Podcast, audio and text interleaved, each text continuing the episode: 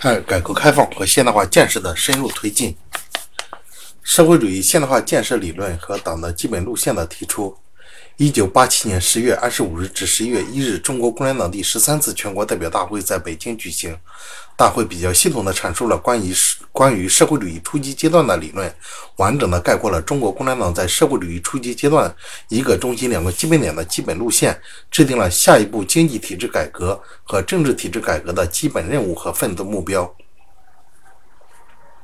大会指出，我国正处在社会主义的初级阶段。这个论断包括两层含义：第一，我国的社会主义已经。我国社会已经是社会主义社会，我们必须坚持而不能离开社会主义。第二，我国的社会主义社会还处在初级阶段。中国共产党在社会主义初级阶段的基本路线是领导和团结全国各族人民，以经济建设为中心，坚持四项基本原则，坚持改革开放、自力更生、艰苦创业，把我国建设成为富强、民主、文明的社会主义现代化国家而奋斗。大会还提出了经济体制改革和政治体制改革的目标和任务。经济体制改革要围绕转变企业经营机制这个中心环节，分阶段的进行计划投资、物资、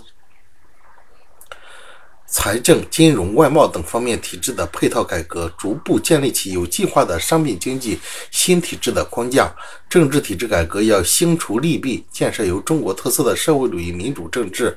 政治体制改革的近期目标是建立有利于提高效率、增强活力和调动各方面积极性的领导体制；长远目标是建立高度民主、法治完备、富有效率、充满活力的社会主义政治体制。政治体制和经济体制改革的目标、目的都是为了在中国共产党的领导下，在社会主义制度下更好地发挥社会生产力，充分发挥、充分发挥社会主义的优越性。经济体制改革要围绕转变企业经营机制这个中心环节，分阶段的进行计划投资、物资、财政、金融、外贸等多方面体制的配套改革，逐步建立起有计划的商品经济新体制的框架。中共十三大后召开的十一十三届一中全会。选举赵紫阳为总书记，决定邓小平为中央军委主席，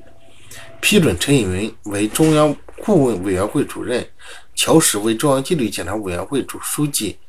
一九八八年三月至四月举行的七届全国人大会议，选举杨尚昆为杨尚昆为国家主席，万里为全国人大常委会委员长，决定李鹏为国务院总理。二三步走发展战略的制定和实施。中共十一届三中全会以后，随着改革开放的不断深入，邓小平对经济体制发展改革的思考不断的趋于成熟。党的十三大正式制定了社会主义现代化建设三步走的战略部署。第一步，实现国民生产总值比一九八零年翻一番，解决人民的温饱问题，这个任务已经基本实现。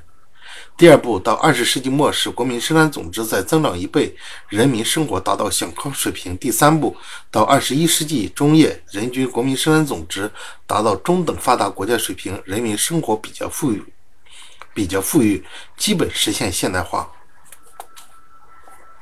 为了更好的实现三步走的战略，邓小平提出了台阶式的发展思想，要求抓住机遇，加快发展，争取每隔几年就使国民经济上一个新台阶。同时，还进一步阐明了允许和鼓励一部分地区、一部分人通过辛勤努力先富起来，逐步达成共同富裕的政策。三步走发展战略及相关政策的制定，进一步解决了中国现代化建设的目标、步骤等关系全局的重大问题，对中国未来几十年的发展具有深远的。深远的影响。中共十一届三中全会以来的实践历程，正是三步走的现代化建设宏伟蓝图逐步成为现实的过程。三、政治体制改革基本思路的提出。一九八零年八月，邓小平在中共中央政治局扩大会议上发表党和国家领导体。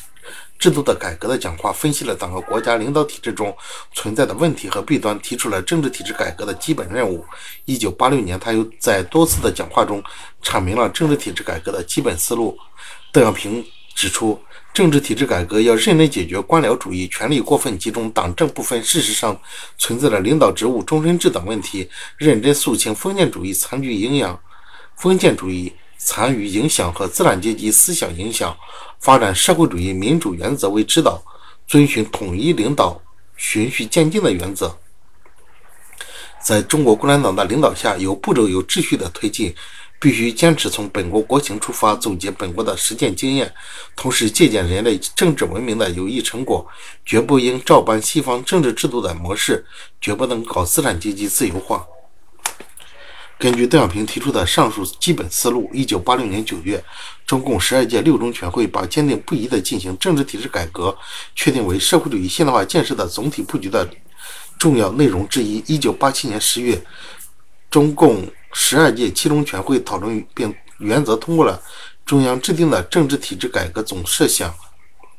总体设想，决定将其主要内容写成写入十三大报告稿，提交大会审议。十三大报告将政治体制改革问题列入重点内容，阐述了政治体制改革的任务、性质、目标以及方向、方法、步骤等一系列问题。